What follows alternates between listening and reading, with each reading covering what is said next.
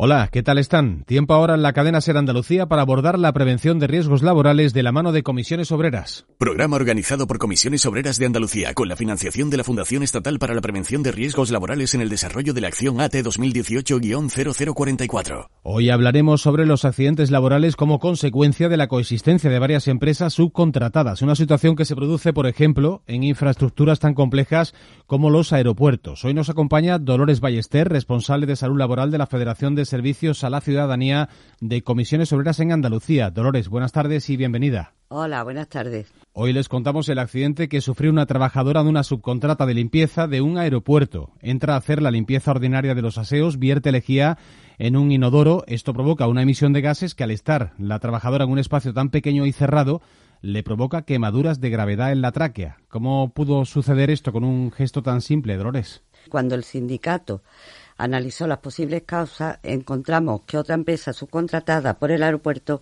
había realizado la noche anterior una limpieza extraordinaria, como era habitual algunas veces al año. Eh, con esta limpieza extraordinaria vertían en los inodoros un producto químico. Por ello, cuando la trabajadora echó lejía, se produjo la emisión de gases que dañaron a las trabajadoras de forma tan grave que le causó una incapacidad permanente. ¿Y cómo se puede evitar un accidente de este tipo con tantas empresas en el mismo espacio?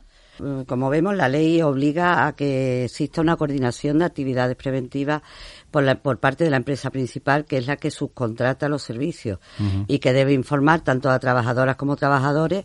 En definitiva, el empresario principal debería de haber informado a la trabajadora advertirle de los riesgos de verter las dos sustancias juntas y perimetrar el espacio donde se había hecho el tratamiento ya hubiera bastado para evitar el accidente y que cuando concurren muchas empresas en un centro de trabajo tiene que crearse y funcionar el Comité de Seguridad y Salud Conjunto. Estos comités conjuntos donde están representados tanto representantes de la empresa como representantes sindicales de la empresa principal y de las subcontratas.